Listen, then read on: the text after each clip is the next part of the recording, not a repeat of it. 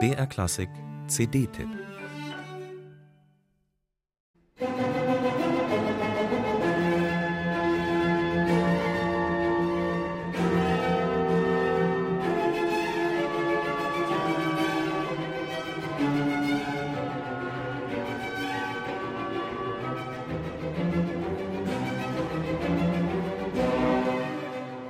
Gli Impresari, so lautet das Motto von Giovanni Antoninis neuer Heidenfolge.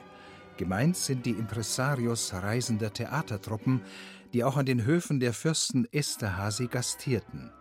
Für seine ungarischen Auftraggeber hatte Josef Haydn auch Schauspielmusik zu zeitgenössischen Theaterstücken zu liefern.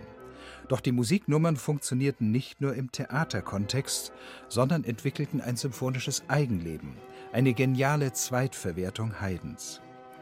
Antonini schwelgt mit dem Basler Kammerorchester in den Klangfarben der historischen Instrumente und kitzelt auf Darmsaiten Haydns Folklore-Einflüsse heraus. In der F-Dur-Symphonie Nummer 67 klingt das Trio im altertümlichen Menuett wie ein Leierkasten.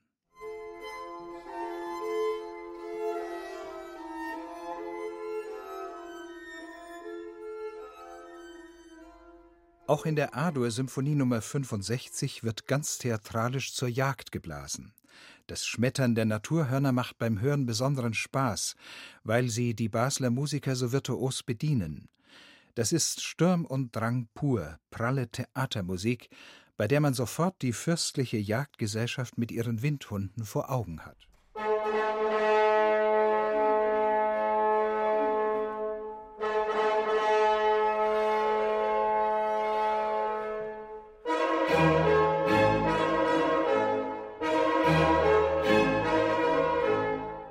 Antonini spürt dem Theaterinstinkt Haydns mit Spielwitz und Lust an Überraschungseffekten nach. Haydns Originalität verblüfft etwa im Menuett der A-Dur-Symphonie, wo er den traditionellen Dreiertakt plötzlich zum Vierer verschiebt. Solche rhythmischen Hakenschläge sind typisch für Haydns Humor. Musik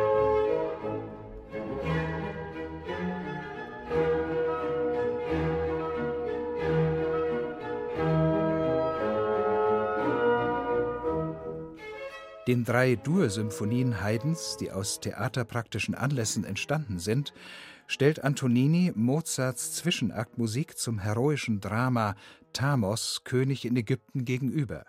Eine perfekte Ergänzung hat der junge Mozart doch das Erbe des väterlichen Freundes weiterentwickelt. In seiner Bühnenmusik schlägt Mozart heftige Töne an, lodernde C-Moll-Tragik untermalt das dramatische Geschehen.